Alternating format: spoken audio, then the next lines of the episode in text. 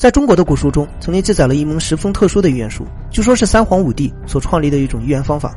公元前二零二年，刘邦建立汉朝后，为了推算大汉国运，就设立了一个名为太卜的官职。而太卜官的主要职责就是还原这门传说中的预言术。据说后来汉武帝刘彻的南征北战，所依靠的就是太卜官署的预言。那传说中上古时期的人都会使用什么样的预言方法呢？今天我们就来聊一下这个神话传说中的预言术。大家好，我是白冬雪，今天我们要说的就是龟甲占卜。上古时期对我们来说就是一个神话时代，在史书中，这也是一个极其崇尚鬼神的时代。不论是王侯将相，还是平民百姓，不管是对外征战，还是婚丧嫁娶，几乎任何事都需要询问天神的意见。但应该如何询问这个看不见的天神呢？就是通过这个名为龟卜的预言方法。例如大禹治水时，曾迎娶了一位叫做涂山氏的女子。在龟卜得到吉象后，他就建立了传说中的夏朝。在例如商朝的天降玄鸟，周朝的文王八卦，虽然名称不同，但其实使用的都是龟甲占卜。不过在周王朝衰落之后，这门占卜术也随之消失，自此就没有了任何消息。根据陆恒的记载来看，之所以使用龟甲作为沟通天神的工具，是因为占卜的本质就是解惑，而解惑就是要询问年长之人的意见。毫无疑问，在自然界中，龟就是这个最为年长的生物。但这些都只是传说。不过接下来就有了完整的记载。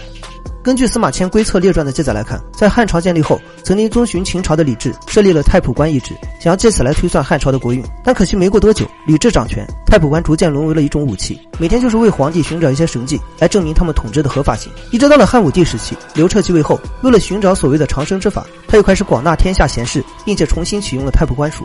结果在刘彻的督促下，虽然这些人并没有找到长生之术，但却误打误撞的还原了上古龟卜。自此之后，刘彻的每次征战都会提前通过占卜来测算吉凶，也因此汉武帝北击匈奴，南征百越，实现了汉武盛世。例如在汉朝官方经学的《白虎通义》中说：“龟，阴之老也，龙飞水不触，龟飞火不照，以阳动阴也。”意思就是龟这种生物属于至阴之物，利用至阳的火来灼烧龟甲，就可以使它阴阳互补，从而就实现了上通天神的效果。听起来有些魔幻，所以尽管有司马迁的记录，很多人还是不太相信。传说中上古时期的人真的会使用龟甲预言吗？没想到后来的一次考古活动，还真的证明了这个说法，并且还复现了这种特殊的预言方式。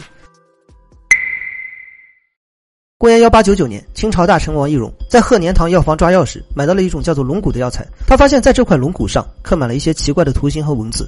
王懿荣本人是个古文爱好者，碰上这种稀奇的文字就爱不释手。于是他就开始大量收购龙骨，并进行研究，最终确定这些文字就是商朝时期的甲骨文。可惜研究还没有完成，晚清就陷入了困局。最终，王懿荣走向战场，因公殉职，研究彻底停滞。后来，王懿荣的好友罗振玉为了延续王懿荣的理想，同时也为了探索这个神话传说中的商朝，就接管并延续了这项研究。在他的调查走访下，发现这些龙骨都出自于河南省安阳市西北五里的小屯村附近。这是怎么回事呢？商朝都城不是在亳夷吗？亳夷就是今天的商丘，距离河南安阳大概还有三四百公里的路程。为什么商朝遗迹会出现在这个地方呢？后来罗振玉在《竹书纪年》中找到了一个解释：原来在商朝中期，曾出现了一位叫做盘庚的君主。盘庚继位后，贵族已经掌握了商朝的大半经济，甚至已经威胁到了王权的统治。为了避免贵族的过度扩张，同时也为了找到一个更加宜居的地方，于是他决定进行一次迁都，让之前的耕地重新分配，所以就来到了今天殷墟这个地方。实际上，在盘庚之前，商朝也曾因为各种原因进行过迁都，不过在盘庚之后，商朝就彻底定居在了小屯村附近，也就是说，这里就是商朝人最后出现的地方。在位置确定后，民国时期的中央研究院历史语言研究所自1929年开始，曾针对殷墟进行过十五次考古发掘。不过前几次出土的都是一些残破的青铜器和盗墓者留下的痕迹。首次出现龟甲大概是在1936年左右。1936年6月，以石章如为首的考古学家正聚集在殷墟附近。这里曾经是商朝的都城，是一个存在于神话传说中的王朝。但是站在这里，他们却没有丝毫激动的心情。原因就是连续十几次的考古发掘都没有什么突破性的进展。当时石章炉正在清理东南侧的灰坑，所谓灰坑，也就是商朝居民存放垃圾的地方。迄今为止，他们已经处理了一百多个灰坑，但却一直都没有什么特别发现。难道龟甲已经全部都被盗走了吗？炎热的天气加上恶劣的环境，让考古队员们一个个垂头丧气。想到这里，有一位考古队员用力铲了一下 YH 一百二十七号灰坑的地面，结果没想到这一下就铲出了半块甲骨。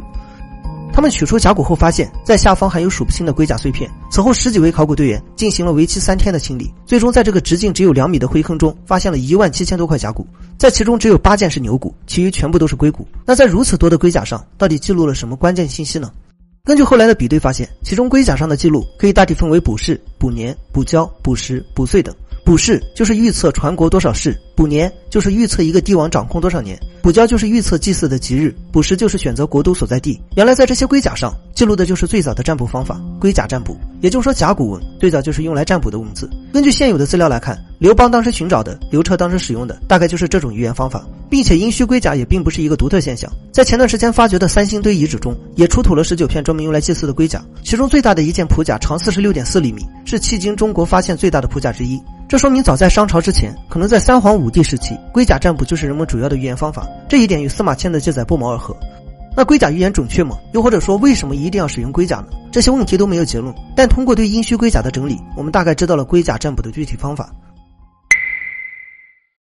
用火在灼烧龟甲时，会出现一些龟壳破碎的声音。上古时期的人认为，这个就是天神传达旨意的方式。但，龟甲占卜不一定使用龟的上壳，更多会使用龟的腹甲。一般来说，过程是这样的。第一步是选龟，不同季节、不同视角，甚至不同天气，都要使用不同的龟。具体的逻辑就是龟越大越好，颜色越亮越好。殷墟中所使用的龟的品种大概是花龟、金龟、水龟和亚洲大陆龟四种。第二步是杀龟，杀龟也有一些严格的步骤，比如说杀龟本身就要选择一个良辰吉日，而选择良辰吉日就要杀龟。听起来龟算是最倒霉的。杀龟之前要进行斋戒，而且根据占卜的事项不同，还要提前准备祭祀的牲口。接下来第三步是清理龟甲，主要是清理龟的腹甲，将其清理成我们图中所看到的这个模样。第四步是钻凿打孔，最早的龟卜不需要打孔。之所以殷墟中出土的龟甲上有打孔，也算是一种进步的表现。打孔之后，将滚烫的木棍穿入孔中，更容易使龟甲出现裂纹。这个也就是第五步。到了需要占卜的时候，就进行点火灼烧，直到它表面出现裂纹。这些裂纹叫做兆纹，意思就是有征兆的纹路。具体是什么征兆呢？这就到了第六步，刻词，就是由巫师去解读这些纹路。解读之后，巫师会将结果刻在纹路出现的地方，这种文字叫做卜辞，也就我们今天所看到的甲骨文。龟甲上的甲骨文大概包含六条内容，首先是兆辞，就是本次占卜的吉凶；第二条是属辞，主要是用来记录龟的来源和种类；第三条是前词，用来记录占卜的时间和占卜巫师的姓名，也算是将责任精确到个人，以便于去询问处罚。第四条是命词，也就占卜的详细内容，比如说为什么会出现这个结果，怎样去避免等等。第五条是战词，这个是重点，要根据卜书的吉凶，针对结果进行最终的判断。那卜书是什么呢？谁也说不清楚，大概率会是连山归藏一类的古书。第六条是验词，该事件发生后到底是否应验，要记录下来。以上就是龟甲占卜的流程。但值得说明的是，以上步骤是我们根据现有龟甲推测出来的流程，所以我们也不能保证它的准确性。但可以肯定的是，这种占卜方式流传了上千年的时间。从这套流程上也能看出，这是一种十分严谨的占卜方法。至于到底如何，恐怕还要等甲骨文真正破解之后，才会有一个真正准确的说法。那我们今天的内容就到这里了，我是白同学，我们下期再见。